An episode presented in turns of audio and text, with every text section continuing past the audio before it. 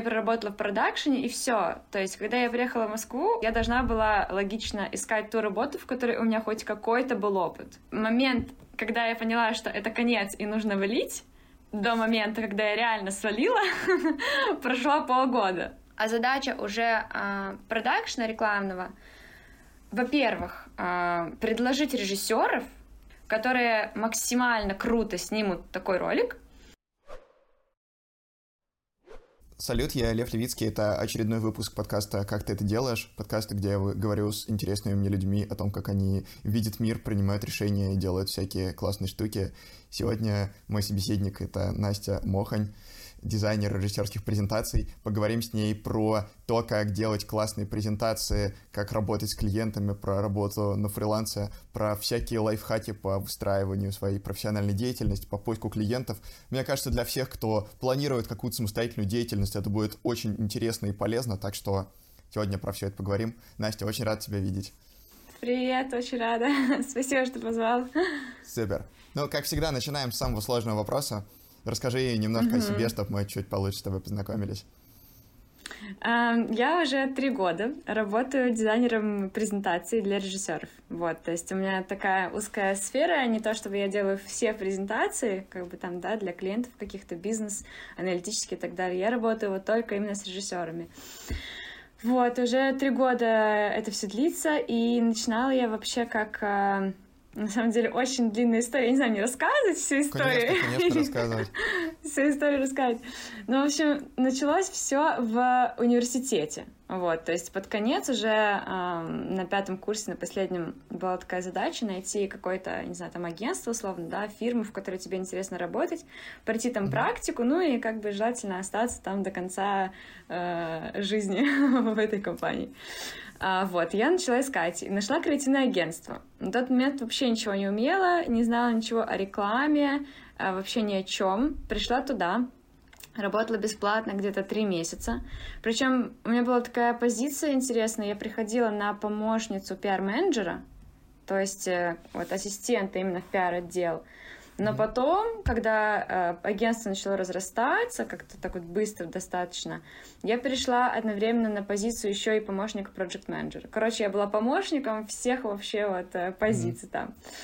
Вот, занималась я, собственно, рассылками, э, общением с прессой, пресс-релизами, э, копирайтила, вот, в общем, такие все моменты. И также организовывала э, привоз артистов э, на фестиваль. А, в Минск, вот где я тогда работала. Вот, собственно, так а, я проработала на этой позиции где-то, наверное, в итоге полгода получилось. Потом мне так намекнули, что главный фестиваль, к которому мы готовились в этом агентстве, прошел. Все прошло, в принципе, поэтому в моих услугах больше не нуждается. Я, собственно, оттуда ушла. Нашла другое креативное агентство на похожую позицию, тоже ассистент проект-менеджера.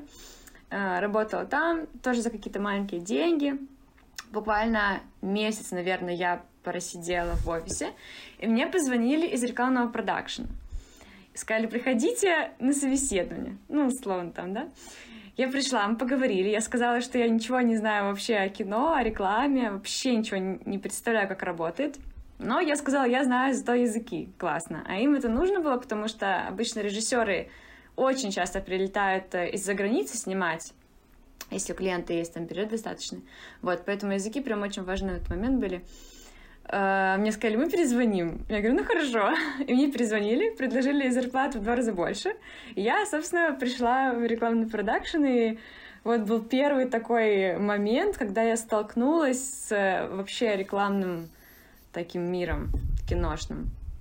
Вот. Uh, у меня были большие ожидания, на самом деле, от этого продакшена, потому что я думала, что я проработаю ассистентом продюсера, потом стану продюсером, все будет классно, буду там работать. Но так получилось, что как-то, наверное, из-за большой текучки uh, в этой компании, и не могу сказать, что прям вот я пришла, и меня прям чему-то учили. То есть я была инициативной, да. Э, вот, и в целом получала какие-то задачи, знаешь, что-то делала. То есть я не просто сидела. Но при этом всем за три месяца, что я там работала, я так и не поняла, что такое процесс производственный. То есть я ни, ни разу не видела смету, не видела тайминг, ничего не видела.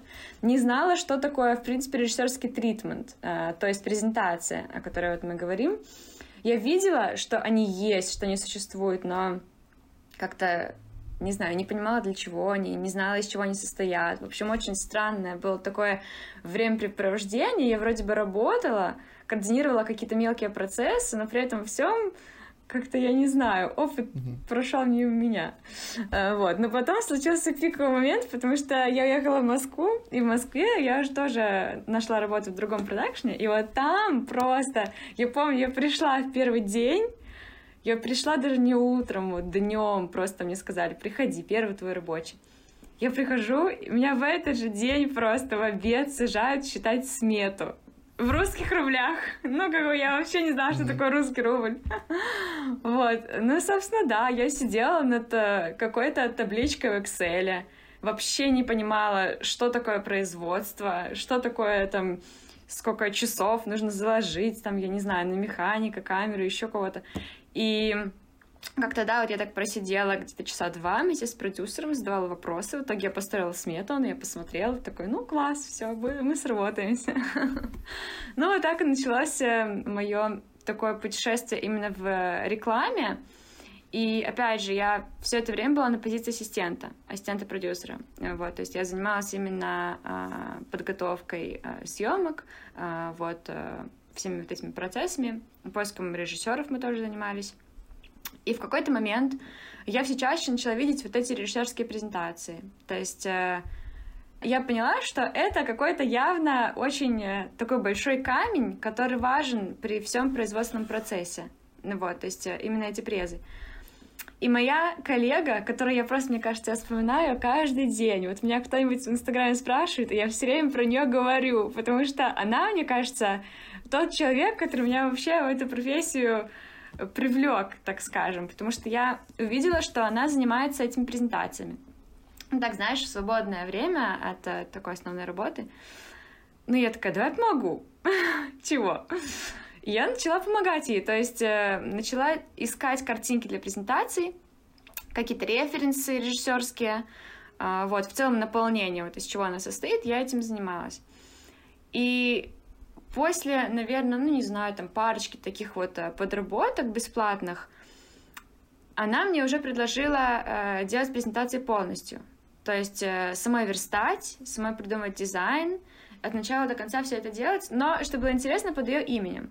То есть я не выступала как э, там Настя, да, дизайнера, я вот работала как Маша, условно, потому что у нее уже была какая-то хорошая своя репутация на рынке, да, и тут я, и непонятно, что я за человек и как я дизайню. Поэтому я работала на нее, как бы вот под ее именем она выдавала мои работы за свои, ну, в самом начале, что, типа, вообще абсолютно cool, типа, все супер.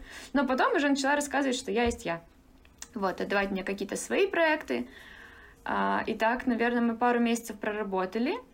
Ну и потом я начала самостоятельно искать клиентов. И, в принципе, как-то сразу пошла на европейский рынок. Вот начался Швеция, там у меня был первый заказ иностранный. А, вот, и так э, все потихоньку пошло. Но вообще, мне кажется, как я пришла в эту сферу, если коротко ответить, то просто случайно, абсолютно, потому что я в жизни не знала, что есть такая сфера, как делать режиссерские презентации. Это так странно. Вот э, вчера я созванивалась с э, своим агентом, э, и мы разговаривали, и она такая говорит, что в жизни люди вообще не знают, что существует такая сфера. То есть она настолько нишевая, что только тот, кто там работает, вот в этой рекламе, да, в кинопроизводстве, в курсе, что существует такой вид заработка. Вот. Mm-hmm. Ну, вот это так кратко. Да. Очень интересно, на самом деле. Мне очень интересен такой mm-hmm. подход к выбору своего дела, когда как бы mm-hmm. есть какой-то процесс, который состоит из большого количества звеньев, вот как режиссерское да. производство, и ты находишь какое-то одно звено и начинаешь делать именно его, но очень хорошо, и начинаешь вот в этом да. конкурировать. Мне кажется, это очень классно. И как раз э, то, что и ты делаешь какие-то штуки, про которые не знают люди со стороны, не погруженные mm-hmm. в эту сферу, это, наоборот, мне кажется, очень круто и очень интересно. Mm-hmm. Расскажи, наверное, чему тебя вообще научила эта довольно долгая ассистентская работа, да. потому что это все-таки такая довольно специфическая деятельность, наверное, в первую очередь из-за того, что ты постоянно учишься у человека, с которым ты работаешь. Ты вот работала да. с несколькими людьми. Расскажи, чему да. тебя это научило. Слушай, ну мне кажется, я когда шла на это, э, я не очень понимала вообще, куда я иду, потому что у меня как такового опыта после университета практически не было. То есть вот я проработала в этом креативном агентстве, Потом я проработала в продакшене, и все. То есть, когда я приехала в Москву, у меня не было такого, что, ой, пойду я там, не знаю, учиться, или я, не знаю, там, буду эм, дизайнером каким-то. То есть я должна была логично искать ту работу, в которой у меня хоть какой-то был опыт. И я поняла, что, наверное, продакшн, потому что я только что в него зашла, не хотела терять навыки. Э, вот. И я, собственно, начала искать работу в продакшене. Да, я обошла не знаю, наверное, пять продакшенов в Москве, и за неделю нашла работу. И просто я когда туда пришла, наверное, даже не наверное, а точно в этот же день мне сказали, что завтра в 7 утра мне нужно быть на съемке в другом mm-hmm. конце э, города. Вот это было просто чума, потому что ну, я понимала, что будет сложно, потому что, в принципе, это такая работа, на мой взгляд, 24 на 7. И без какой-либо личной жизни и вообще интересов, я не знаю. Ну, так мне кажется лично. Вот, а когда, да, я пришла на эту съемку на второй рабочий день, я не знаю, встала в 5 утра, наверное, приехала туда, а, там пробыла целый день и вернулась домой где-то в 4 утра. На следующий день я, наверное, поняла, что это просто будет что-то вообще. Вот. Эм, но мне кажется, самая главная команда, потому что у меня просто была офигенная команда. У меня были очень классные продюсеры, очень классные ассистенты, ребята, с которыми мы работали. Вот, хоть я уже там не знаю, сколько, два года не работаю или сколько. В общем, очень давно я уволилась. А, до сих пор вообще о них всегда вспоминаю э, с такой радостью. Мне кажется, очень важно тут э, э, просто понимать, куда ты идешь, потому что есть места, в которых ты приходишь, и от тебя уже чего-то хотят, а есть места, где ты приходишь, и тебя готовы учить.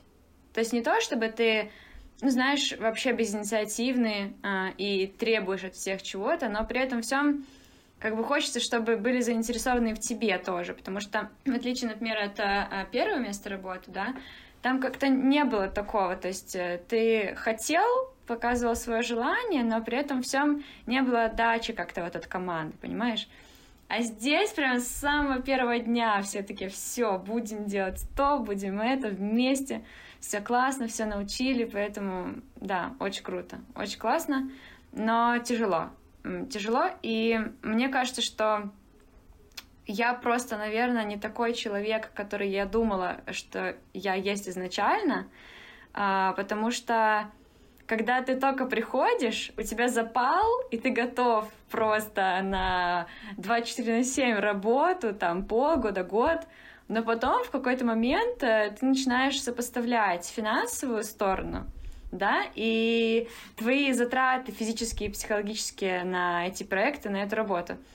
Вот, и, собственно, мне кажется, что для меня это в какой-то момент стало решающим фактором, потому что как-то вроде бы не было никакого роста в смысле денег, а работы становилось все больше и больше.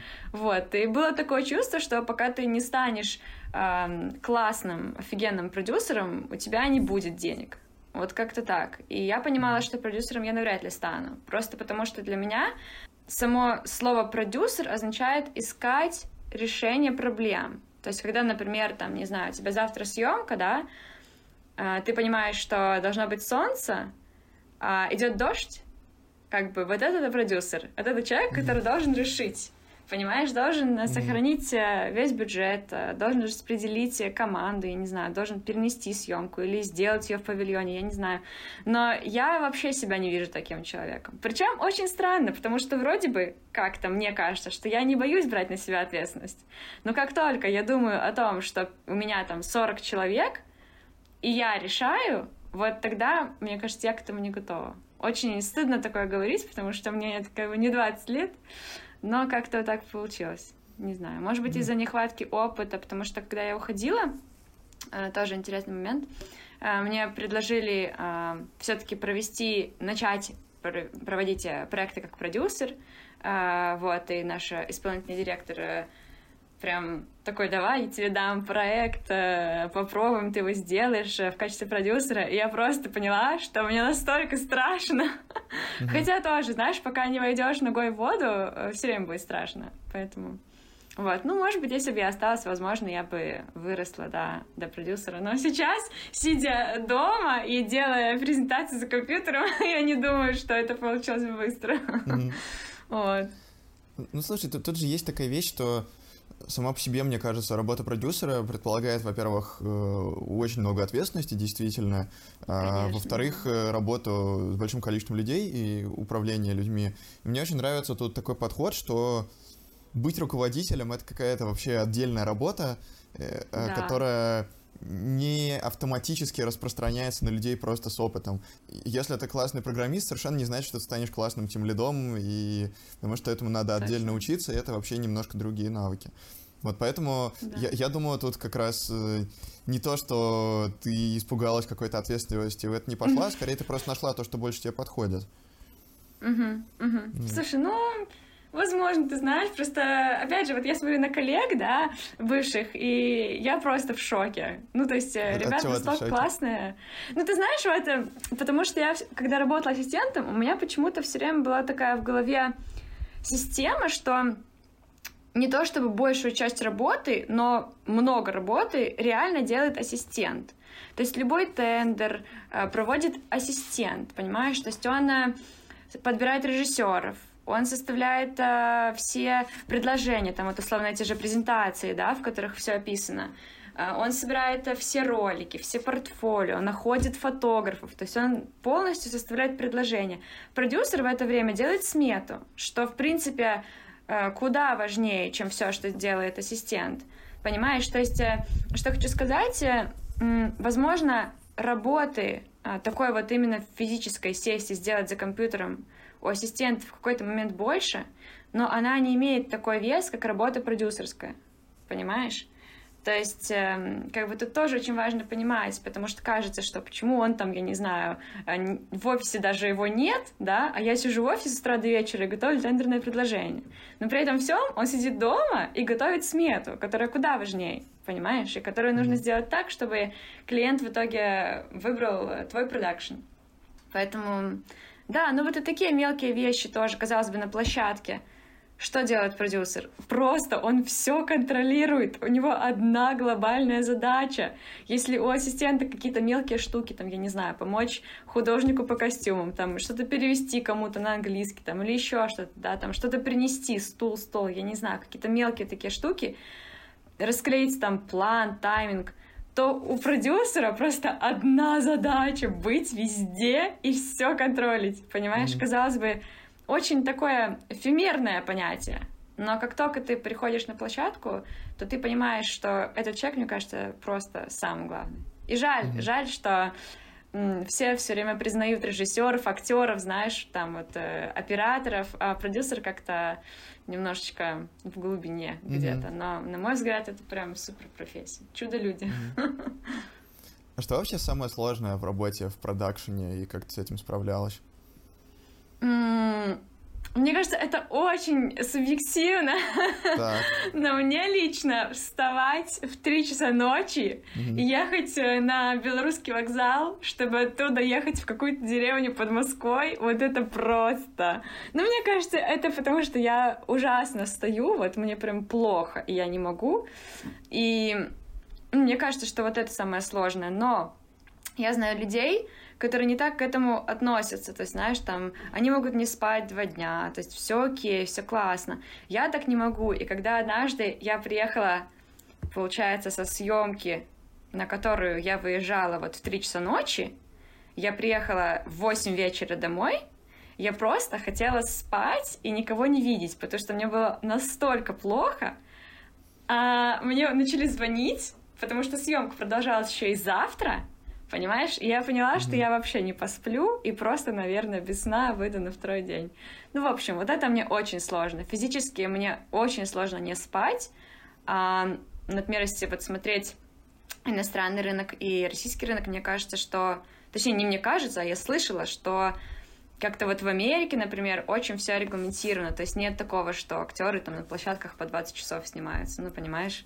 Даже за овертаймы и за доплаты. То есть как-то там, mm-hmm. мне кажется, более э, такое отношение человеческое к людям на площадке. Ну, не знаю, mm-hmm. у нас тоже все зависит, конечно, но для меня лично вот не, э, невозможность адекватно спать когда у тебя столько много работы, вот это для меня просто, просто кошмар.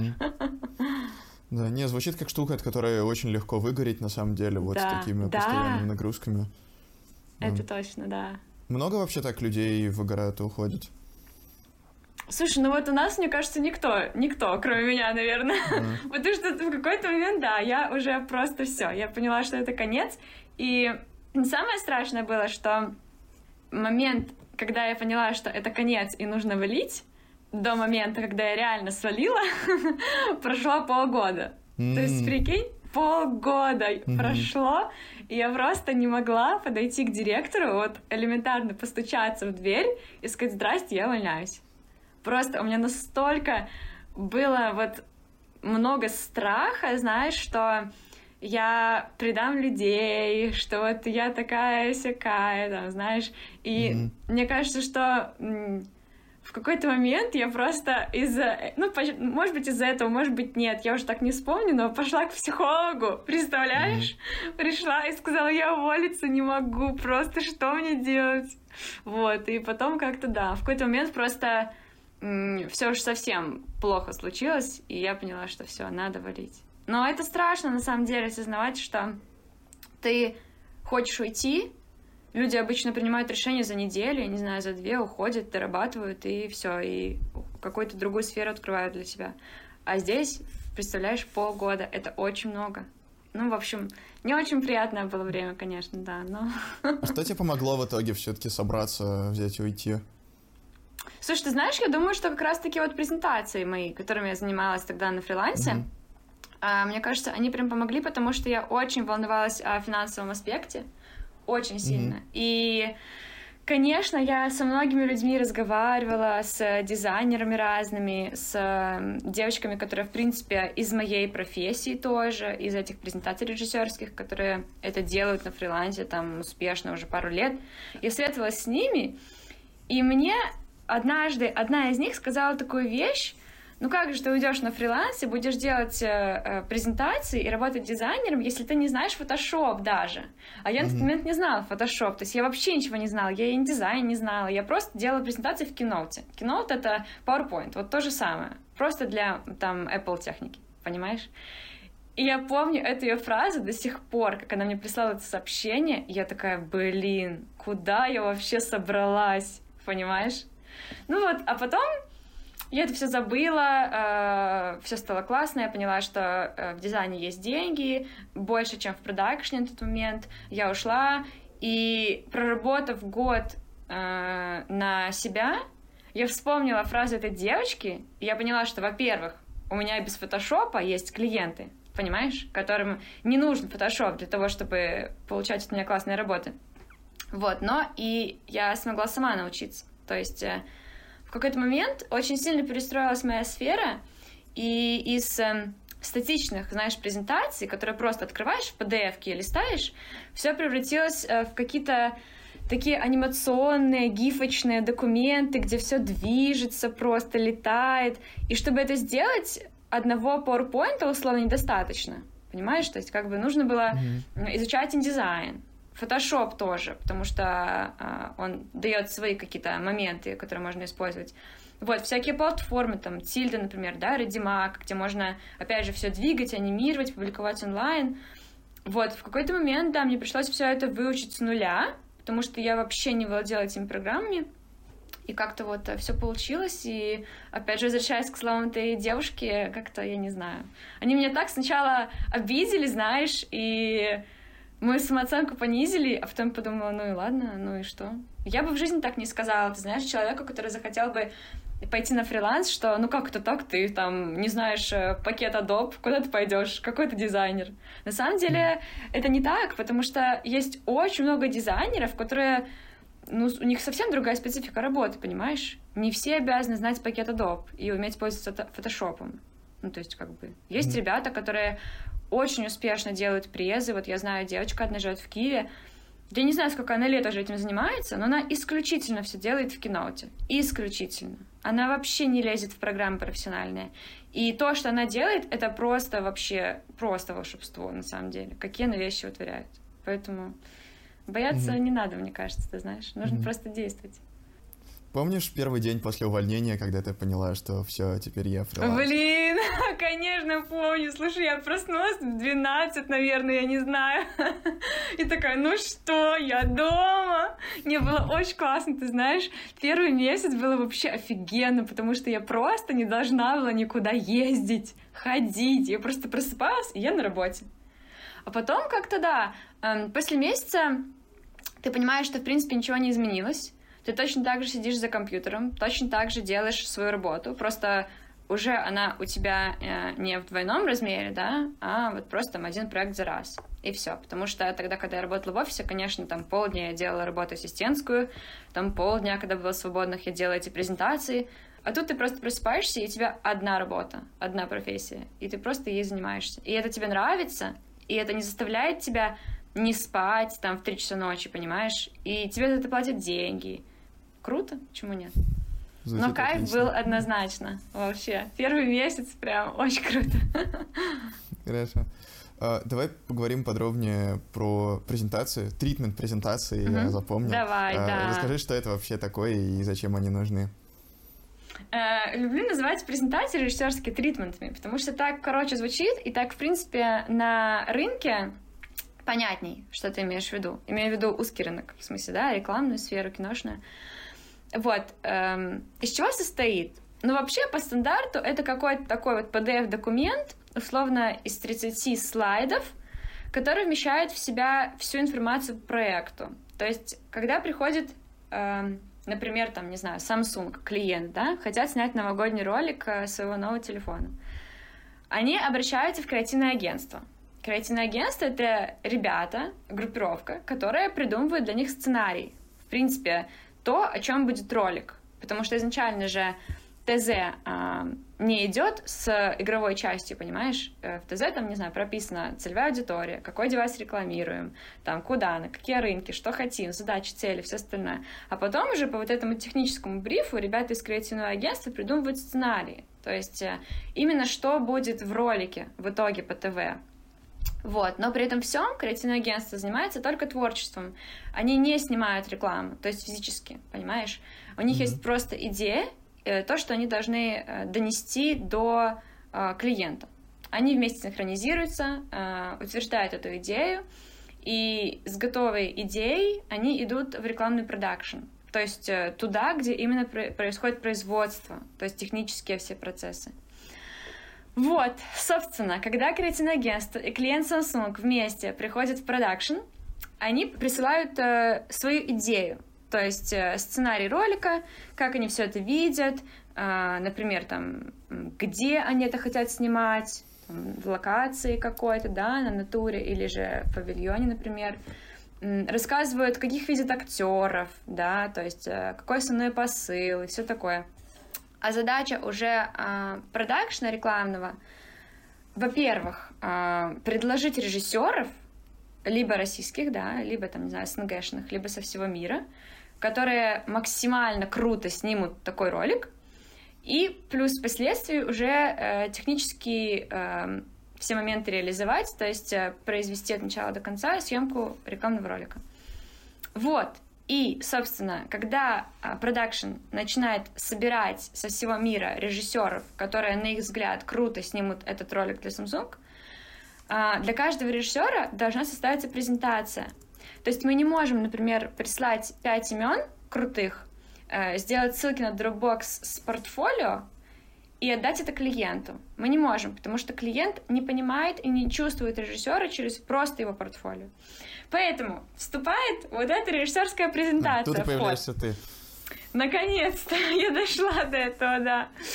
Что делаем мы? Там я и такие ребята, как я.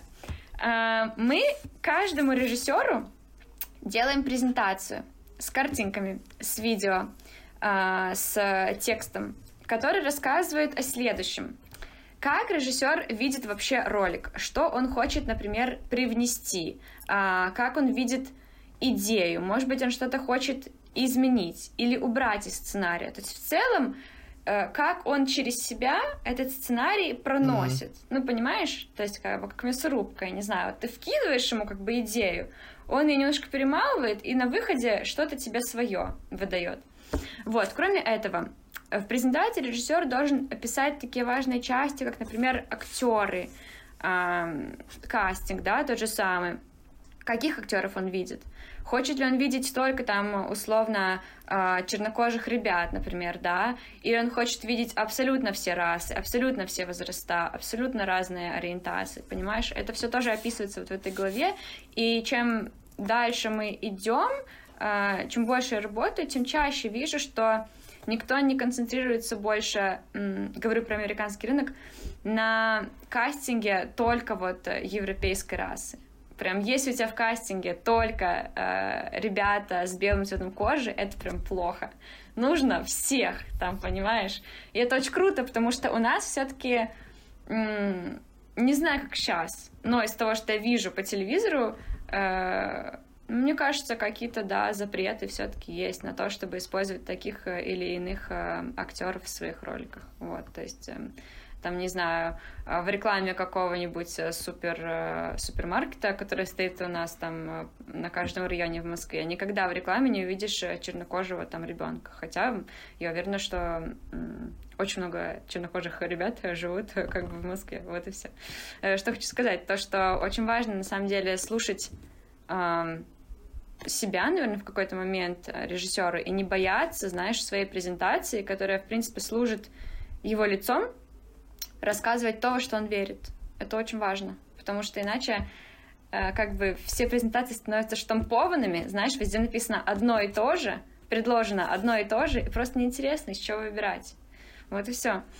Mm-hmm. Что еще? А, да, кастинг я рассказала.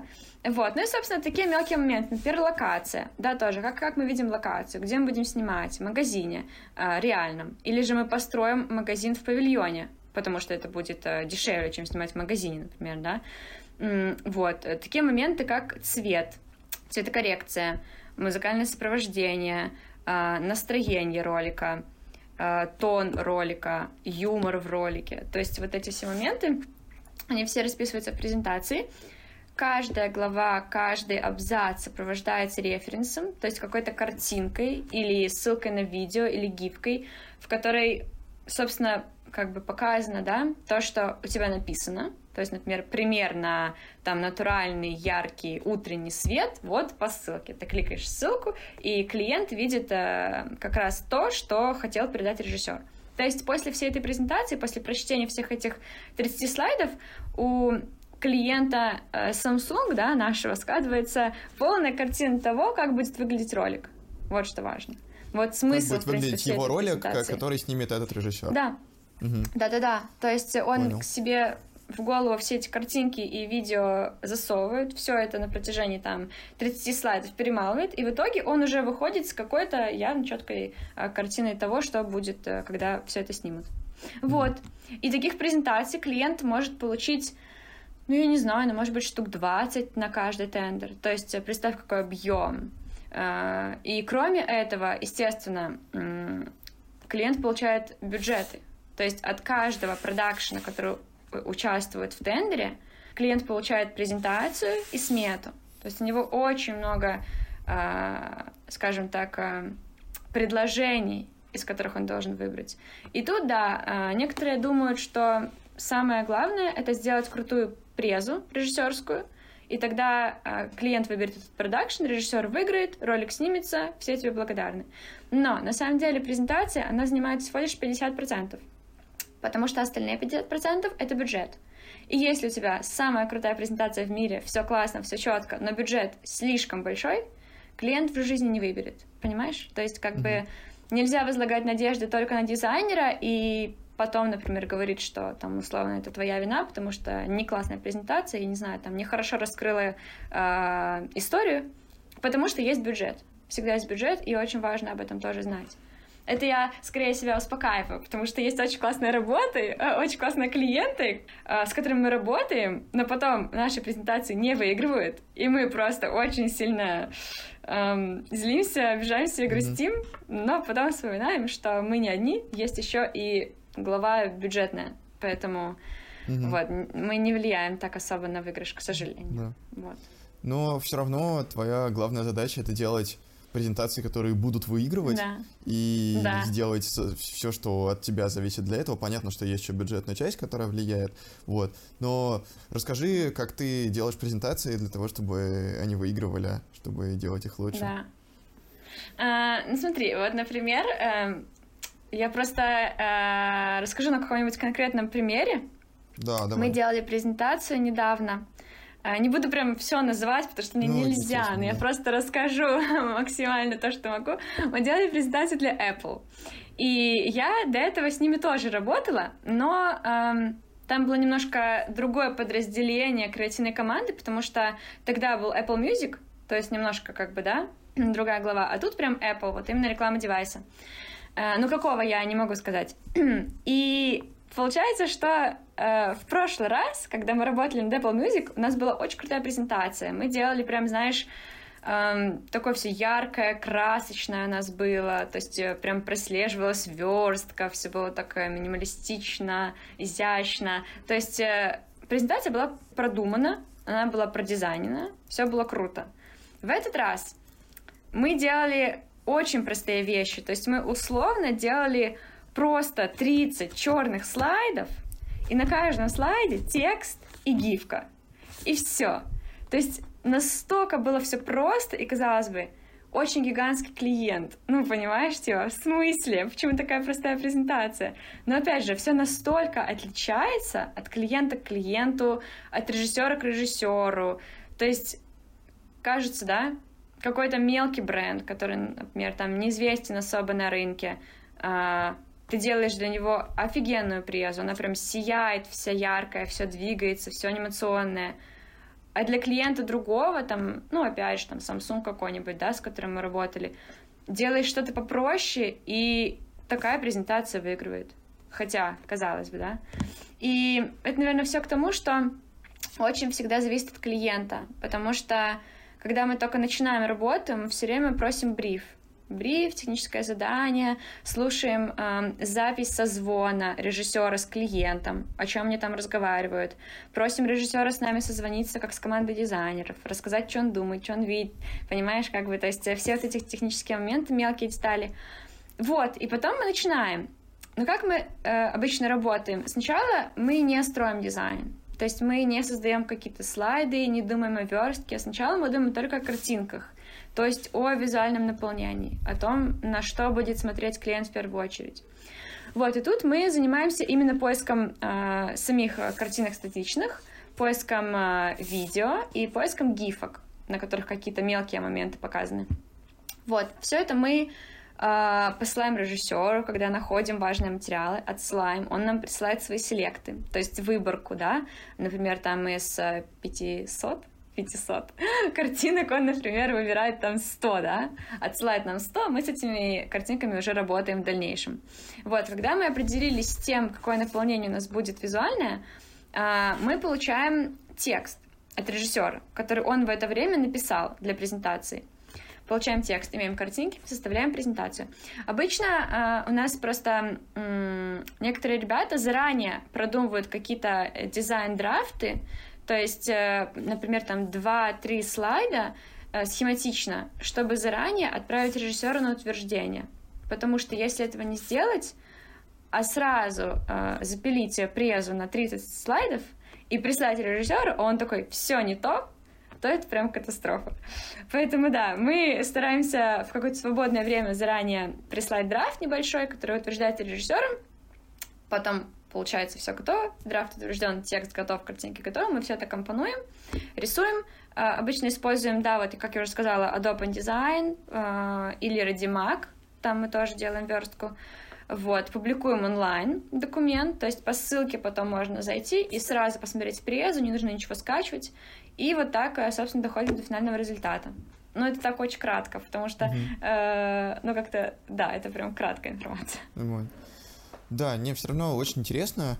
И, ну, mm-hmm. главный принцип, наверное, который я услышал, сейчас поправь меня, правильно я его услышал mm-hmm. или нет, что вы очень внимательно смотрите на клиента и на его хотелки, на то, что ему нужно. Да. Очень внимательно смотрите на режиссера и на его хотелки, и дальше все это как-то состыковываете, чтобы помогаете им найти общий язык, да? Да, да, да, да, потому что, ну смотри, на самом деле как, никто этого не говорит, но все это знают прекрасно в индустрии, что режиссеры не делают сами эти презентации. Все это знают, что есть люди, которые за режиссера делают эти презентации, дизайнят, и даже есть люди, которые пишут текст режиссера. То есть в итоге режиссер не делает ничего, он просто утверждает. Э, вот, никто об этом вслух не говорит, э, но все в курсе. И именно поэтому, чтобы создать иллюзию того, что вы видите чисто режиссерское произведение сейчас, нужно максимально внедриться в голову режиссера, и понять вообще, да, как он это видит, что он хочет, а, какие ему нужны лица, какие нужны актеры, понимаешь, а, какие картинки ему ближе, вот, я не знаю, там, какое движение камеры ему больше нравится, вот это или это, а, вот, то есть очень важно согласовывать, да, конечно, потому что ты выступаешь не как э, там Настя Мохань, да, ты выступаешь как вот, э, там, я не знаю, Брэд Любин, как режиссер американский, то есть как бы все, никто не хочет знать твоей фамилии, поэтому очень тоже момент такой щепетильный. Меня недавно спросили, почему? Почему никто не хочет знать фамилию дизайнеров или там копирайтеров, которые пишут текст для режиссера? Слушай, ну я не знаю, я не задавалась таким вопросом. Мне кажется, что просто у клиента очень мало времени, чтобы разбираться, кто это сделал и за кого. Ему вообще не до этого. Ему важен результат, мне кажется. А кто его сделал, это уже дело десятое. Главное, что он пришел с режиссерской почты, а значит, сделал режиссер. Mm-hmm. Вот и все. Просто э, в начале э, все начиналось с того, что у некоторых режиссеров не было навыков. То есть они, может быть, могли найти какие-то крутые картинки, знаешь, там референсы, но задизайнить все это круто и описать, например, словами они не могли. Вот, поэтому таким режиссером нанимались ребята. А потом э, уже просто не хватало времени, режиссеры стали супер э, занятые, понимаешь, э, все время в съемках, все время в перелетах, поэтому из-за того, что у них э, нет столько часов заниматься этими презентациями, начали наниматься для них другие дизайнеры. Вот. Угу. Расскажи еще про какую-нибудь самую крутую презентацию, которую ты делала? Насколько возможно Блин. про это рассказать? Самую крутую. Слушай, ну вот я, мы недавно делали, но э, тоже такой момент. Вот я все время рассказываю про какие-то провалы, хотя для меня, на самом деле, они не провалы, потому что у нас была крутая презентация. Мы делали презу для Супербол. Э, в общем, вот этого как фестиваля, как его назвать, я не знаю, этого спортивного. А, вот, и мы делали а, презентацию для бренда пива, не буду тоже говорить какого, потому что, наверное, пока нельзя. Мы сделали просто настолько крутую презентацию для классного режиссера, но такого восходящего. А, она была ну, такая прям, знаешь, задизайнена. Причем, что за неделю до этого я нашла девочку в команду нашу, которая работает дизайнером на фрилансе. Мы с ней как раз попробовали поработать пару раз. И вот, один из ее первых проектов был вот этот дизайн для этой презентации Супербола.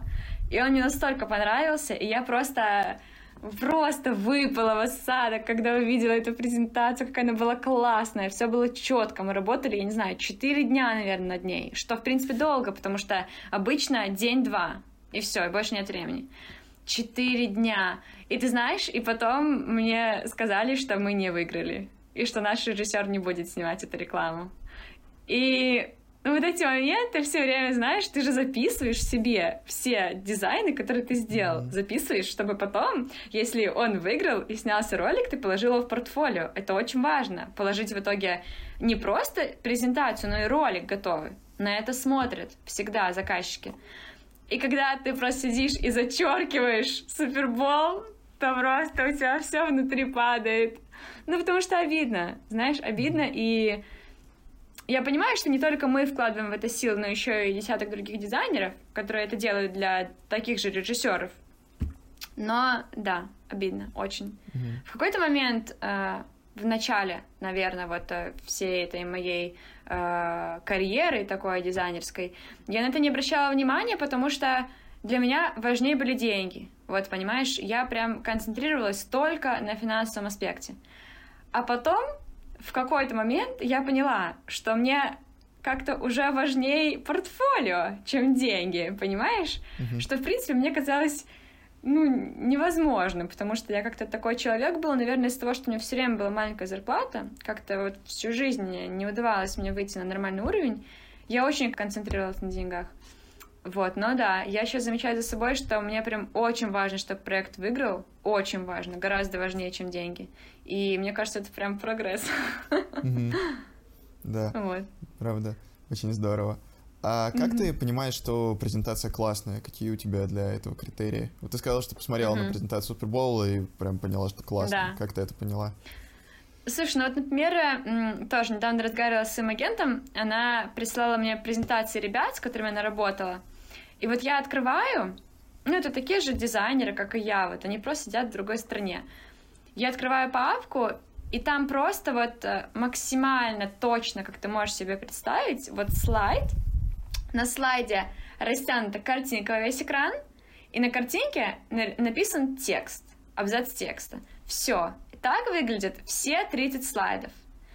То есть, понимаешь, очень сложно объяснить вот это как бы не визуально, а на словах, да, mm-hmm. но когда мы делаем что-то, мы э, дизайним слайд, как я не знаю, как э, наверное, как какой-то журнал, я бы сказала, может быть, да? То есть мы запариваемся Каждый, каждый слайд как какую-то отдельную страницу журнала. Конечно, да, конечно. Не все, может быть, там 30 слайдов абсолютно с чистого листа, но более-менее, да. То есть ты открываешь презентацию, и ты как будто в новом мире каком-то. То есть на каждом слайде есть какие-то анимационные объекты, понимаешь? Есть какие-то иллюстрации, есть какие-то там, не знаю, иконочки. То есть все это вместе в такой какой-то графический объект большой превращается, в такое произведение. Ну вот как картина, понимаешь? Не просто там черный квадрат, да, условно. Ну то есть, а какая-то такая прям, ну не знаю, структу- структурированная вещь. И когда просто я вижу презентации, на которых, вот как я по биологии делала в пятом классе, картинка и белый текст, я просто не понимаю. Я не понимаю, как за что люди получают деньги, вот честно. Mm-hmm. Ну, наверное, как бы у каждого есть свои клиенты, понимаешь? Кто-то согласен на такое, кто-то не согласен на меньшее, чем, например, то, что мы представляем. Вот, но mm-hmm. да, просто я под дизайном всегда подразумеваю что-то творческое, что-то креативное и что-то, чего ты раньше не видел. А то, что mm-hmm. делаем мы, раньше я такого не видела. Вот. И угу. мне кажется, наверное, вот в этом наше такое преимущество. Угу.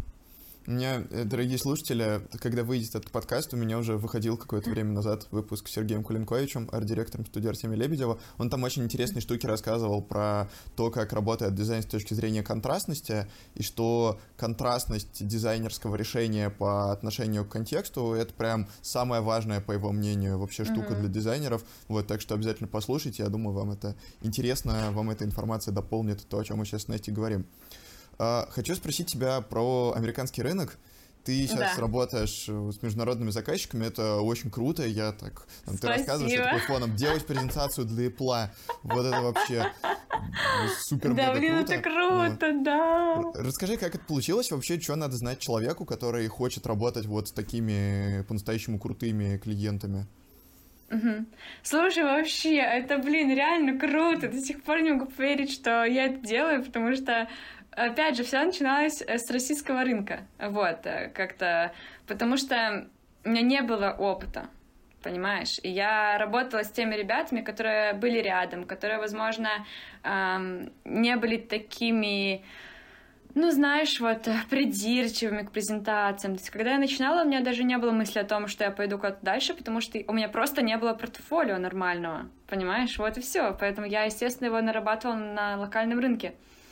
Вот, а потом опять же, сидя в продакшне, работая ассистентом, я знала очень много режиссеров иностранных. Прям в голове был список. И я просто в какой-то момент поняла, что я же знаю английский язык, почему я не могу его использовать.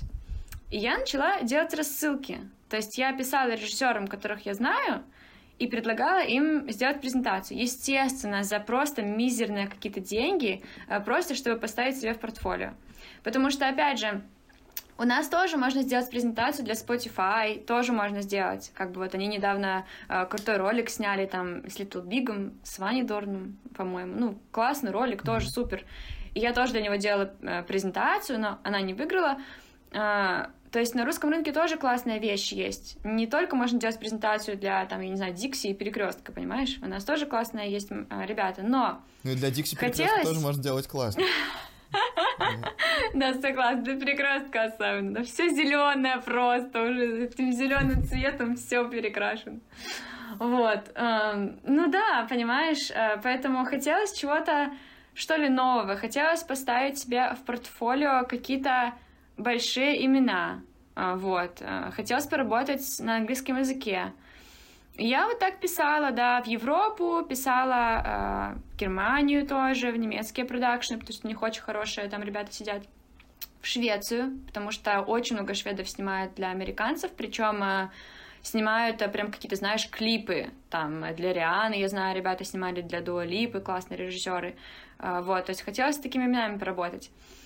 И я начала эти рассылки, вообще обожаю рассылки, и самое мое любимое, что есть — и в какой-то момент, да, вот я там писем, не знаю, 50 кинула, и мне один режиссер ответил и сказал, слушай, у меня тут, короче, тендер для пива шведского какого-то там непонятного.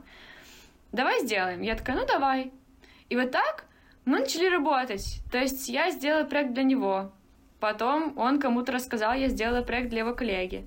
Потом ответили другие ребята из рассылки. Вот, то есть это не было так, что меня кто-то заметил где-то там на Бихансе и такой, о, давай будем работать вместе, там, я из Spotify. Нет, такого не было.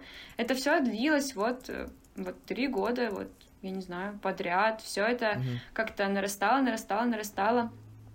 А по поводу американского рынка, я же вообще туда изначально не ходила. То есть я была чисто на Европе и на России. И как случилась Америка, я до сих пор не знаю, если честно. Возможно, возможно, в какой-то момент эм, сыграла роль то, что я туда съездила. Я съездила в Лос-Анджелес и прошлась по нескольким продакшенам лично. Отдала там свои визитки, все такое. Возможно, это тоже сыграло роль. Не то, чтобы я приехала обратно в Москву, и все таки ой, давай работать, нет. Но мне кажется, что они запомнили меня, знаешь, запомнили мое лицо хотя бы, там, увидели мою визитку, посмотрели мой сайт, и как-то отложилось у людей в голове больше, чем если бы они просто получили от меня имейл. Вот, ну и в принципе, а, да, я поняла, что за все это время для американского рынка, мне кажется, я э, появилась как э, специалист только благодаря сарафанному радио. Только. Потому что мне иногда пишут люди, я вообще первый раз вижу просто их имена, понимаешь? И они говорят, привет, нам тебя порекомендовал вот такой-то режиссер, а я такая, кто этот режиссер? Я даже его не знаю, понимаешь? То есть я вообще не понимаю, откуда меня нашли. Mm-hmm. Вот, поэтому как-то так, да. Mm-hmm. Ну и в целом, например, э, те же самые Apple бренды, да, и там э, Samsung, э, вот New Balance мы недавно работали, Nike, то есть вот такие ребята не выходят на меня напрямую, то есть я имею в виду, что нет такого, что сидит там, не знаю, клиент какой-нибудь в Купертино и пишет мне. Такого нет. Клиент никогда не пишет напрямую э, продакшну, там, режиссеру, там, да, или дизайнеру. Они идут в креативное агентство, понимаешь, за идеей. А уже потом креативное агентство идет ко мне к продакшну и к режиссеру. То есть я как бы не получаю прямой звонок оттуда, я получаю звонок через посредника, понимаешь? То есть mm-hmm. есть как бы такая цепочка, в которой я крайне там креативное агентство посерединке и там клиент Apple, например, mm-hmm. да. Вот, поэтому вот так вот и получается. Ну и в целом, если, если ты хочешь поработать с такими большими названиями, э, с такими большими клиентами, то нужно идти в, к большим режиссерам, понимаешь, к большим mm-hmm. продакшенам. То есть нужно идти к тому, э, кто уже снял рекламы для этих брендов, кто уже mm-hmm. имеет в портфолио что-то большое. Потому что, да, были моменты, когда я работала с режиссерами, они снимали какие-то мелкие какие-то шорт-фильмы, просто короткометражки, знаешь, для себя, а потом бац, и у него в портфолио появляется там Cartier, например, да, класс. Как это получилось, непонятно. Или там Adidas, что, в принципе, тоже круто, если ты не снимал вообще раньше для больших клиентов. Классно. Но такое бывает редко. Очень редко бывает. Поэтому нужно идти прям сразу к гигантам. Но тут тоже mm-hmm. есть очень такой тонкий момент. Ты идешь к гигантам, у которых уже есть пул дизайнеров, с которыми они работают, и ты им не интересен. То есть нужно прям биться, нужно пробиваться, потому что mm-hmm. есть один режиссер, которого любят просто все, мне кажется, на планете Земля, и уже настолько часто его упоминают, что мне уже надоело это, но тем не менее он от этого не становится хуже. И я вот третий год я работаю, и я ни разу с ним еще не поработала и не сделала для него дизайн. Ни разу. Хотя столько раз я ему писала, и он мне отвечал, и такой, да, мы поработаем на следующем проекте, и ни разу за три года я с ним не поработала. Вот, поэтому mm-hmm. вот так вот, да. да. Краткая история проникновения в Америку. Я очень хочу подсветить две мысли в том, что ты рассказала. Во-первых, мне очень понравилась mm-hmm. история про 50 писем. И да. про то, что если ты хочешь, чтобы тебя заметили, надо вообще-то о себе рассказывать. Причем рассказывать угу. много и много кому. Это очень, да. мне кажется, показательная история. Вот это все, все про то, что надо делать много-много попыток. И вот все, все с новыми новыми гостями говорю, и все больше и больше угу. замечаю, что да. Типа просто ну, нужно вот это вот какое-то количество итераций пройти, чтобы в какой-то момент тебя заметили и что-то начало происходить. И вторая мысль, которая мне очень понравилась, что если хочется добиться какой-то цели, надо посмотреть на тех, кто уже добился этой цели, и посмотреть, да. какой у них был путь, и к ним присоединиться. Это очень интересная мысль, просто концептуальной точки да. зрения, мне кажется. Блин, согласна, да, потому что, знаешь, я об этом не думала так вот до сегодняшнего момента. Но когда начала рассказывать, я поняла, что я действительно никогда не ходила к каким-то мелким режиссерам. То есть, да, я писала им письма просто вот э, ради того, чтобы, знаешь, схватить проект, заработать денег в этом месяце, как бы и все. Но когда я думаю о своем портфолио и о том, что я хочу еще больше имен к себе, то я иду только к тем, кто уже сделал что-то большое. Понимаешь? Mm-hmm. Вот, потому что надеяться на удачу с мелким режиссером, ну зачем? Зачем? Да. Сразу иди туда, наверх, сразу. В чем вообще отличается работа на американском рынке, например, от российского, угу. что надо знать именно в техническом плане, может быть, в плане коммуникации, какие-то различия, чтобы с такими угу. заказчиками работать? Блин, ты знаешь, мне кажется, я могу курс на эту тему написать, просто деловое общение, мне так, кажется. Ну давай кратко, самое Слушай, классное. вообще прям расскажу с удовольствием. Ну, например, эм, очень как-то вот у нас на российском рынке все любят Telegram, WhatsApp и все дела. Типа чатики, давайте чатиться.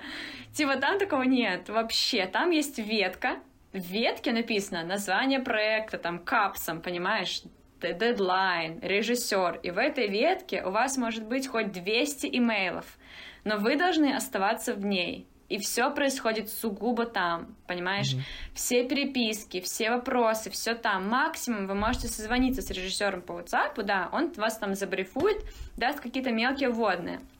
Но в целом все в почте всегда. И каждое письмо сопровождается «Добрый день», «Спасибо», э, что прочитали, уделили время, и вообще я вся на связи, все классно, всем любовь. Понимаешь, каждое сообщение. Никто не ленится писать э, сто раз «Спасибо» и сто раз «Здравствуйте», даже если ты уже с этим человеком сегодня общался. Это прям number one просто вообще вот имейлы и чатики в России. Я не знаю, почему здесь так принято. Вот, что еще? Очень важная штука NDA — это договор о неразглашении, который не все э, высылают, в принципе, и... Э, а, а в России не высылают вообще, как бы вот так скажу. Э, то есть, если, например, опять же, вот проект Apple, да, мы делали, нам выслали огромный NDA, огромный, там просто на 10 страниц. Мы его, естественно, подписали. И что там написано? Эм, ты не имеешь права показывать э, дизайн презентации, понимаешь? Э, не имеешь права даже какие-то там э, части выкладывать в соцсети. Рассказывать конкурентам о том, кто режиссер на этом проекте. То есть вот такие мелкие вещи, а, детали, о которых ты должен молчать, пока не выйдет ролик. Иначе там штраф, вообще все плохо, катастрофа. В России такого нет, но при этом всем, когда ты а, не подписываешь этот документ в России и, например, выкладываешь какую-то часть работы в Инстаграм, убирая имя режиссера а, и там его текст, например, да, все равно тебе приходит какое-то гнилое там письмо, где ах ты, как ты посмел вообще выложить, понимаешь? Mm-hmm. Очень странно, очень странно, потому что ну, казалось бы, да, давайте подпишем, никто не будет ничего выкладывать. А так получается, что ты ничего не подписываешь, а, выкладываешь при этом работу, затирая все имена, все равно на тебя сыпятся какие-то шишки. Ну, понимаешь, ладно, мне кажется, просто если не хотите, чтобы такое было, просто подписывайте NDA, вот и все. Это такой второй момент, да. А третий момент, ну, наверное, то, что никто не ценит э, часы рабочие. То есть э, могут написать э, там в 10 вечера, э, могут написать там в 12 ночи. И если ты на проекте, то ты на проекте всегда, 24 mm-hmm. на 7. Как-то вот э, на американском рынке такого нет. Если ты как бы, не знаю, там, сдал проект, то окей, тебе пришло пару, пару комментариев, ты делал комментарий, но тебе никогда никто не будет писать в 12 ночи и говорить, пришли нам новый файл, понимаешь, там, я не знаю, или что-то исправь, или нам вообще ничего не нравится. То есть там как-то четче, да и в принципе в России, когда я высылаю прайс-лист, PDF-ку, а, все все время говорят, что это вообще такое, ну, то есть, как бы понимаешь, люди как будто бы никогда не видели такого. Уже начинают появляться такие вещи, да, я видела, что вот мои коллеги тоже высылают рейд-карты, но вот буквально там полгода назад я высылаю рейд-карту, прошу ознакомиться и подписать, что человек ознакомился с условиями оплаты, там, с гонораром, всем остальным. И мне говорят, мы не будем подписывать, что это такое, мы вообще только первый раз видим, понимаешь?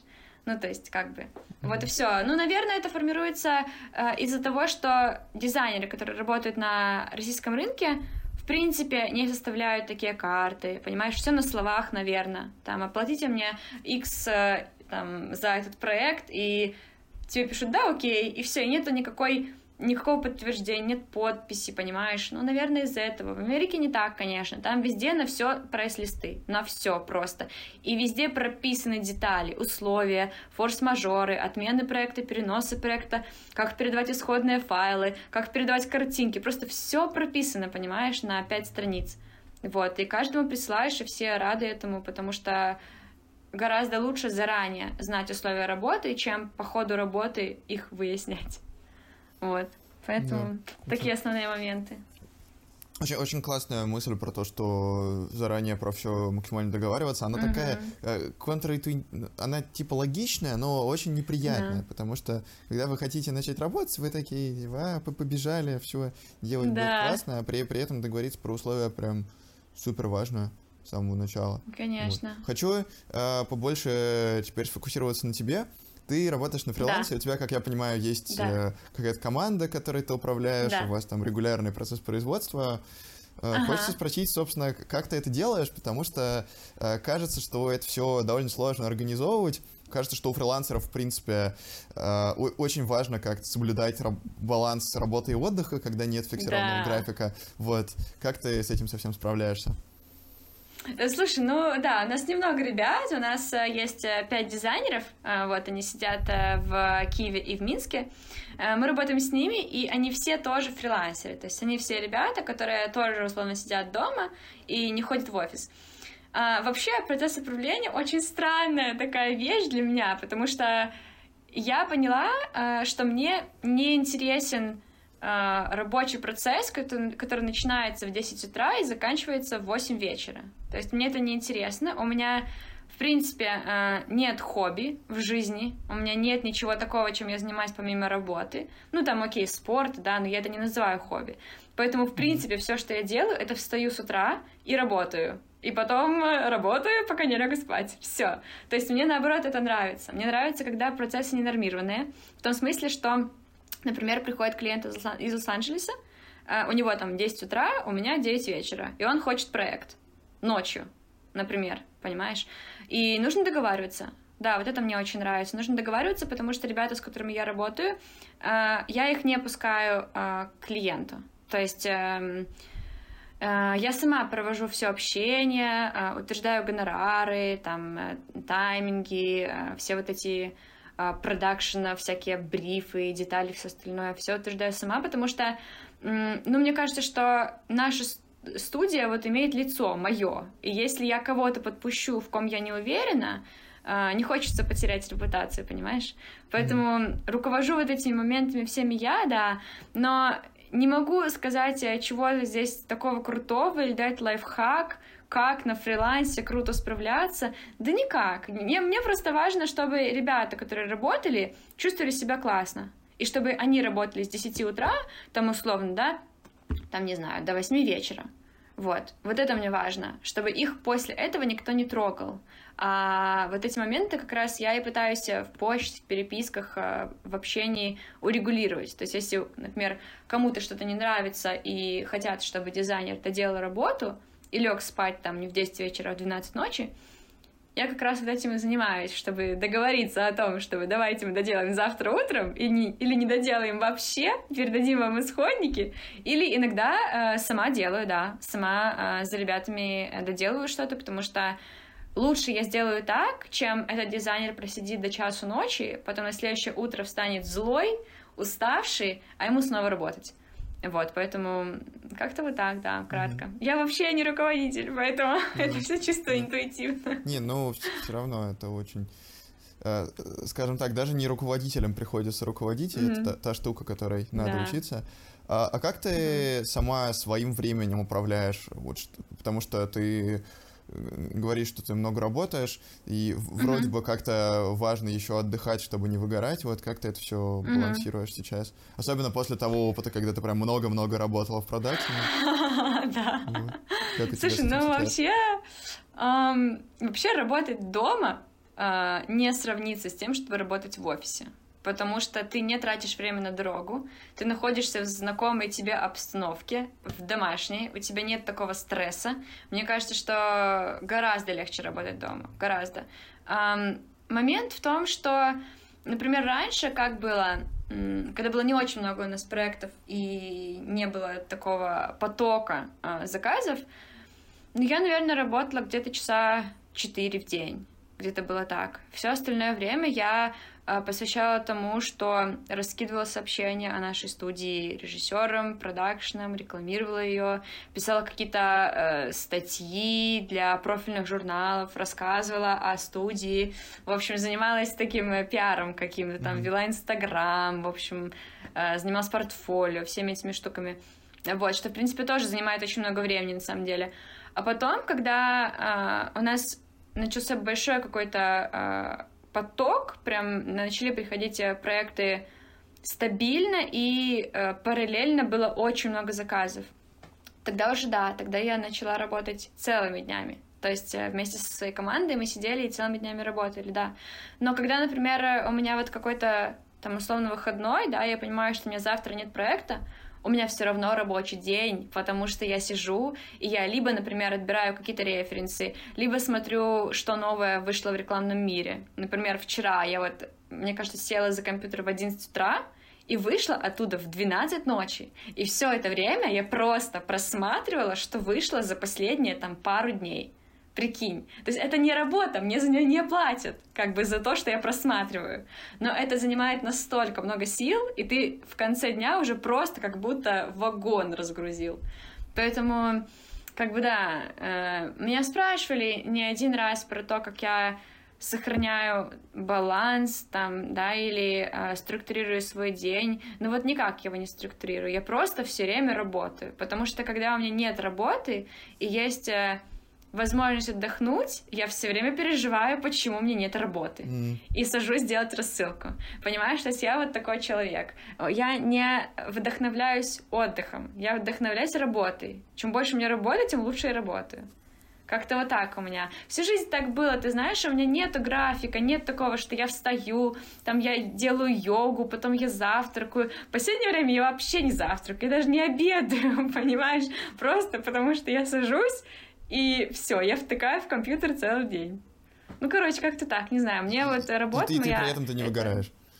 Нет, понимаешь, нет, Фантастика. потому что я занимаюсь тем, что мне нравится. Вот и все. Когда приходят скучные проекты, очень скучные, тогда да. Например, вчера в 12 ночи мне пришел проект, я уже хотела идти спать, но такая думаю, ладно, просто хотя бы посмотрю, о чем он, прежде чем, там, знаешь, соглашаться, ложиться спать. Я смотрю, о чем он, читаю сценарий, и я просто сижу и вслух себя говорю, думаю, боже, за что я это делаю? За что мне это?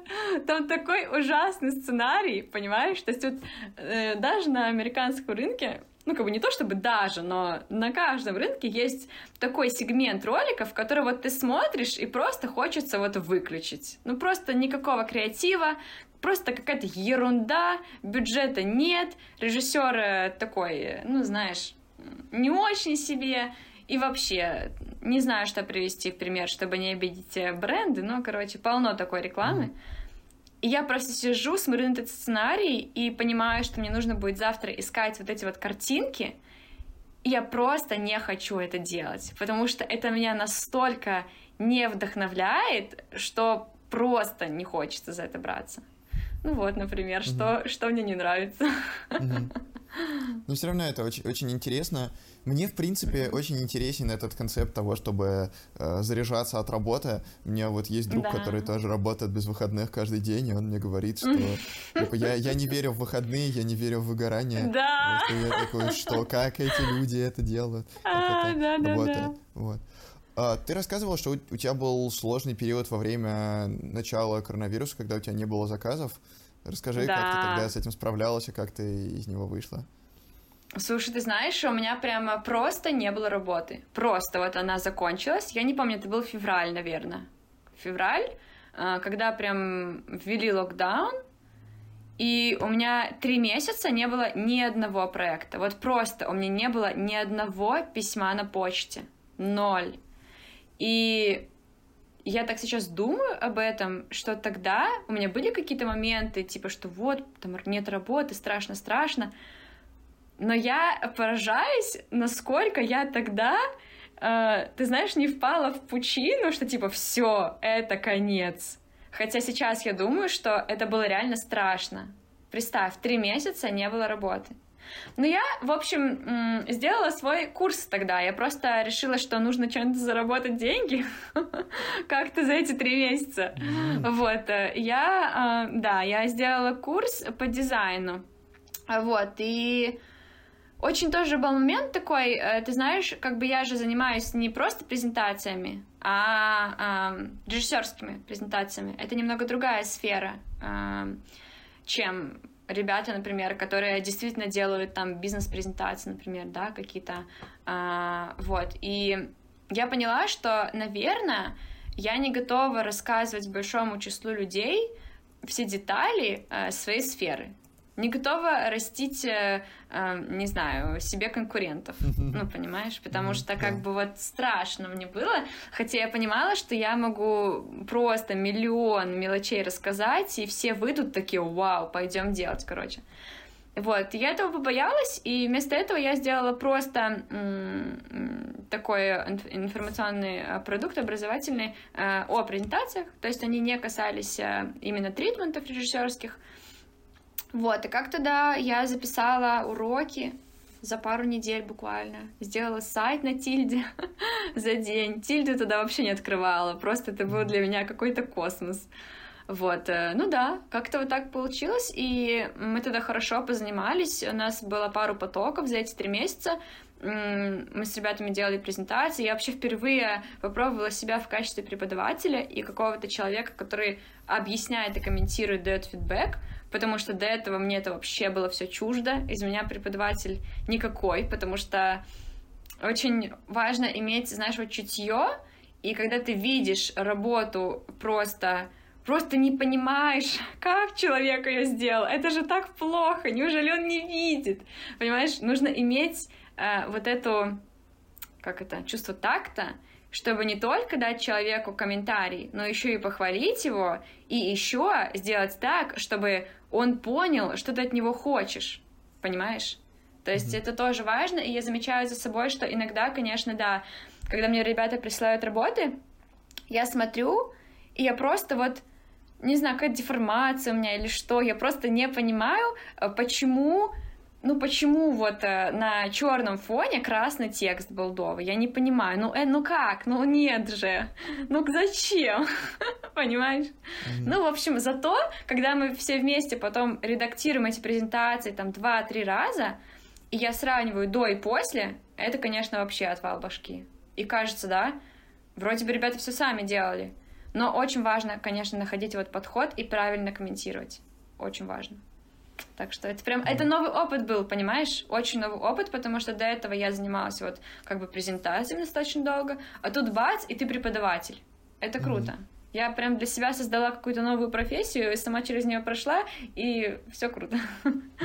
Очень здорово, очень здорово. Ну, вот. вот как раз мы заговорили про онлайн-курс. Давай напоследок дадим какие-нибудь mm-hmm. рекомендации ребятам, которые захотят да. заниматься дизайном, заниматься презентациями. Вот, может быть, что-то из твоего mm-hmm. курса, может быть, что-то, что ты еще дополнительно поняла за это время. Да. Вот несколько таких прям хаков, которые да. надо знать. Смотри, а, что скажу. Например, я могу прям точечно сказать, вот прям по презентациям, например. Очень важно работать со шрифтами. Я вот из своего опыта поняла такую штуку, что некоторые думают, что если, например, на слайде только текст и нет картинок никаких вообще, то это неудавшийся слайд, что он как бы будет скучным. На самом деле это не так. Один шрифт может настолько по-другому заиграть, то есть, если у тебя какой-нибудь, там, не знаю, Ариэл или там страшный Times New Roman на слайде, и ты заходишь, э, я не знаю, в группу ВКонтакте со шрифтами и скачешь какой-нибудь супер классный креативный шрифт, который подходит твоему стилю презентации и клиенту, ты вставляешь его на слайд, там, не знаю, заливаешь зеленым, а не черным, и э, вставляешь нужную картинку, то просто у тебя настолько разнится ощущение секунду назад и сейчас, ну просто, понимаешь, взрыв. Поэтому шрифты очень важны, нельзя их игнорировать, очень важно с ними играть, не только с визуалами, но и со шрифтами тоже. Это прям вот э, номер один совет, который я бы дала, мне кажется. Второй совет, например, который эм, вытек из э, работ э, ребят, которые делали презентацию у меня, эм, это, наверное, читабельность текста. Знаешь, вот э, очень часто встречаешь белый текст на бежевом фоне. Или там вот красный, там неоновый на черном. Ну, то есть это не читается, это не видно. Если вы, например, откроете слайд на весь экран, там 15-дюймового компьютера, отойдете назад на там 2 метра, и вы не прочитаете текст, то он не читабелен, понимаешь? Или там откроешь презу, например, режиссерскую, как мы часто делаем на телефоне, и текст не читается, то текст нужно переделывать. Понимаешь? Очень важная штука, потому что это прям вот красная нить, и все ее транслируют э, в, моей сфере. Э, очень важно, чтобы текст был читабелен, потому что если клиент не видит текст, все, это провал, это сразу проигрыш тендера. Он не будет увеличивать слайд, понимаешь, там, он просто закроет и все. А ведь клиенты иногда бывают не 20-летние, не 20 ребята, да, а какие-нибудь там женщины, которым, не знаю, 50-60, у которых плохое зрение. У меня были такие да, клиенты. Как человек, на... которому 22 года, у которого плохое зрение, я могу подтвердить, что да, надо, чтобы все читалось, очень надо. Конечно, понимаешь, то есть это очень важно, да. Вот, э, что я еще скажу? Ну и не используйте, пожалуйста, картинки из шаттерстоков. Вот это прям вообще умоляю. Потому что все это выбеленное, все выцветшее, не знаю. Есть, конечно, классные там природные какие-то э, фотки, которые мы тоже берем, используем, но это прям очень большое исключение. Особенно вот фотографии я, там, папа, моя мама, мы семья, э, все сидим за столом, пьем йогурт. Ну, это же просто какой-то кошмар. Ребята, смотрите рекламу, фильмы там, да, Netflix, я не знаю, еще что-то. Берите картинки оттуда. Вот, мне кажется, это прям очень важный совет, потому что Shutterstock я просто уже не могу. Хорошо. Да. Какой у тебя любимый шрифт? Слушай, ну я бы, наверное, сказала сирки. Это для основного текста. Для основного. А для такого вот, если брать заголовочные, Слушай, ну я не хочу говорить футура, потому что футура уже все говорят, что он уже какой-то не трендовый, но я скажу футура. У меня сестра учится сейчас на дизайнера, и она научила меня uh-huh. пользоваться шрифтом Монсеррат. О, Монсеррат, да, я знаю Монсеррат. Вот, ну, Прикол. Ну, ну, а, перейдем к Блицу. Угу. А, три суперсилы, которые помогают тебе двигаться вперед. Ой, блин, ну просто кофе, кофе, кофе. Кстати, Слушай, вообще. Просто, я тебе серьезно говорю, кофе вот номер один. Спорт, конечно, да, это второе. И третье, наверное, мечта. Вот, у тебя, когда есть конкретная цель, ты четко знаешь, куда ты идешь. Это очень важно. Угу. Вот. Хорошо. Есть вот, может быть, сейчас э, такой будет широкий вопрос – ну, вот uh-huh. у, и, и, или какие-то презентации, или какие-то ролики, что-то, что тебя прям очень вдохновляет, на что-то ориентируешься, и вот хочешь, чтобы э, э, да. ты, ты участвовал в создании чего-то такого же крутого. Слушай, ты знаешь, каждый раз, когда я э, включаю э, какой-то там, я не знаю, э, фильм на Ютубе или какой-то видос, и э, когда э, какая-то рекламная пауза посреди ролика на Ютуб, и в эту рекламную паузу э, вползает, значит, какая-нибудь реклама Apple, там э, девайсов их или там чего они только не рекламируют, я все время просто замираю и смотрю эту рекламу от начала до конца, потому что каждый ролик — это просто произведение искусства. И, наверное, вот это прям то, что меня, так знаешь, заставляет больше работать, потому что если я увижу когда-нибудь рекламу в Москве, там, знаешь, Apple, и знаешь, в конце, типа, там, Apple и там МТС, или там Apple Мегафон, и пойму, что я сделала презы для этого ролика, мне кажется, я просто там, просто упаду от счастья. Вот это для меня, конечно, круто. У меня есть в Блице вопрос, о чем ты мечтаешь, вот мне кажется, ты сейчас практически на него ответила. Да, вот об этом. Слушай, ну у меня на самом деле есть очень... У меня есть заметки в айфоне прям, и там в заметках написано «Клиенты, с которыми я хочу поработать». Mm-hmm. И там Netflix, Squarespace, если ты знаешь. Ребята, если вы смотрите вот этот подкаст, пишите Настя. Да, да. И там, короче, очень много таких ребят, да, но в основном там бренды, которые я люблю лично, вот, э, и которыми я пользуюсь, да, поэтому вот так вот. Хорошо. Э, если бы ты могла вернуться в прошлое на 10 лет назад, что бы ты себе сказала? Блин, ты знаешь, мне кажется, я бы себе сказала переезжать. В том смысле, что 10 лет назад мне было лет 17, как раз-таки ровно, и я заканчивала школу. И я даже не думала о том, чтобы поступать, например, в американский университет там, или в немецкий, да, Хотя я знала, что мои родители этого хотели, но я просто как-то вот, вот не поступала я туда. И, конечно, да, я думаю, что если бы я вернулась туда, я бы, конечно, себе посоветовала. Потому что ты, чем раньше ты переезжаешь, тем быстрее ты внедряешься в абсолютно, мне кажется, другой мир, другую культуру. И как-то, я не знаю, даже профессиональная жизнь твоя становится другой, потому что рядом абсолютно другие клиенты. Поэтому да, если бы я, конечно, вернулась, я бы себе посоветовала. Э, главное открытие, которое ты сделала за последние несколько лет. Можно несколько, а можно одно. Блин, открытие. Слушай, ну, наверное, то, что... Может быть, это не открытие, а такой инсайт какой-то, если я могу рассказать. Mm-hmm. Um, я поняла, что если бы я не знала английский язык, и, в принципе, там другие языки, которые я знаю, у меня, в принципе, не было бы работы вообще, вот той, которая есть сейчас. Потому что я буквально на днях читала э, соглашение, там мне вот мой агент прислал соглашение, которое я должна подписать. Я вот его читаю, и я понимаю, что все, что я сейчас прочитала, я знаю, как это переводится на русском. И я знаю, что здесь написано, и я понимаю. И вот это, конечно, было просто озарение. Я не придавала столько значения языкам, потому что мне казалось, что каждый может их выучить. Там нечего учить, знаешь, там, как бы, если знаешь один, то и другие пойдут. Но на самом деле, насколько же э, меньше у меня было бы работы, если бы я не знала язык. Ну, и просто ее не было бы, понимаешь? Просто не было бы. Вот все. А как вообще выучить язык, чтобы вот так им классно пользоваться для работы? Потому что у нас, ну вот в России, например, а, английский язык часто учат сначала в какой-нибудь подготовительной школе, потом 11 лет в обычной школе, потом 6 лет да. в универе, и часто люди все еще после этого не могут на нем говорить и использовать для работы тем более. Да. Вот, а что можно сделать, чтобы классно овладеть языком? Слушай, ну я учила точно так же. Я учила сначала в подготовительном классе в школе, потом учила 11 лет в школе, и потом уже больше я его не учила, потому что я, в принципе, его знала.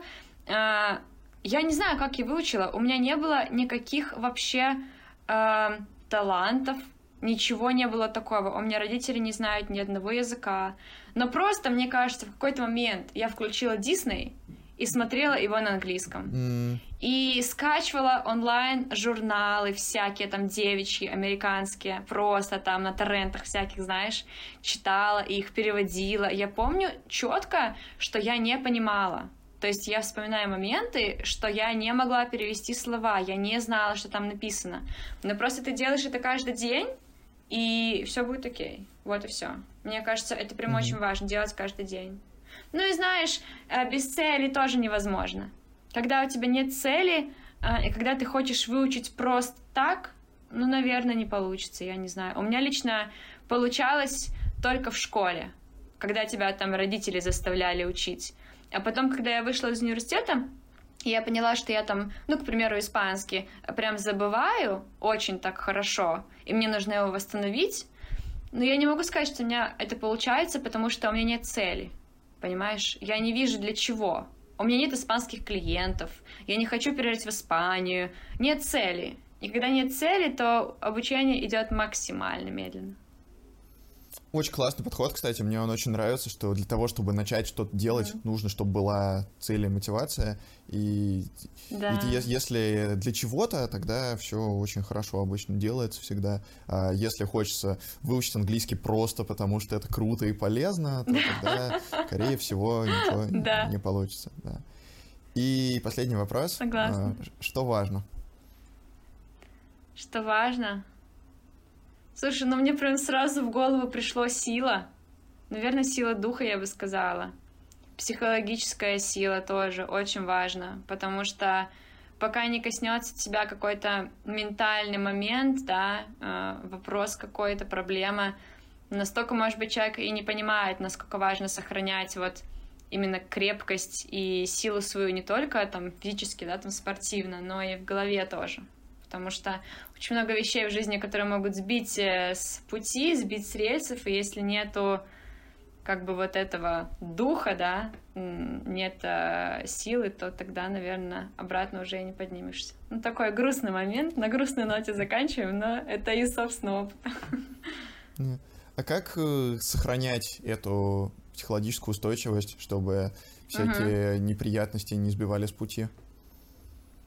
Слушай, мне кажется, изначально вот, э, э, может быть, сейчас это модно стало, я не знаю, но э, нужно, э, если ты чувствуешь потребность, высказываться. Высказываться желательно профессионалу. То есть у любых э, людей бывают какие-то моменты в работе, да, в личной жизни, а все это в конце концов перемешивается. И даже если у тебя в какой-то сфере все круто, а в другой нет, оно даст э, как бы, понимаешь, отражение. Поэтому я думаю, что самый правильный вариант, когда чувствуешь, что что-то идет не так, или ты выгораешь, э, идти за помощью. И мне кажется, что это не стыдно, и я рада, что это становится не стыдным, потому что раньше был какой-то такой момент насчет психологов, знаешь, э, психиатров и всех остальных э, ребят, которые занимаются э, нашей психикой. Но сейчас уже как-то я заметила, что это набирает популярности. Все прям такие, да, психическое здоровье. Поэтому я за психическое здоровье. Да, я, я, я тоже. Вот. Вот теперь на, на радостной ноте заканчиваем. Да. да. Ну что, это был подкаст «Как ты это делаешь». Мы сегодня говорили с Настей Мохань про дизайн, про продакшн, презентации, рекламу, про работу на фрилансе, выход из найма, про то, как это все э, классно можно совмещать и достигать по-настоящему классных результатов, работать с замечательными компаниями. Вот, про то, как важно знать английский, тоже говорили. Это вообще это очень важный вывод, мне кажется, из этого подкаста, потому что мы все иногда про это забываем. Да, да. Вот. Если вам понравилось, э, обязательно подпишитесь на канал, поставьте лайк, напишите в комментариях, как вам, и, может быть, на какую тему вы еще хотели бы увидеть подкаст. Ставьте оценочки в iTunes и рассказывайте про мой подкаст друзьям. Вам будет точно интересно, у вас будут точно какие-то интересные темы для обсуждения, потому что мы с гостями говорим про всякие классные темы, про которые не каждый день и не с каждым можно поговорить. Спасибо, что слушаете нас. Хочешь что-нибудь сказать напоследок? А, слушай, да, блин, хочу сказать спасибо огромное, что ты мне дал возможность рассказать о сфере, о которой никто не знает. Поэтому спасибо, очень благодарна. Вот. Может быть, кто-нибудь э, вдохновится этой сферой и тоже станет вслед за тобой делать режиссерские презентации. Да. Я думаю, это будет круто. Надеюсь. Да. Да. Спасибо. Пока-пока.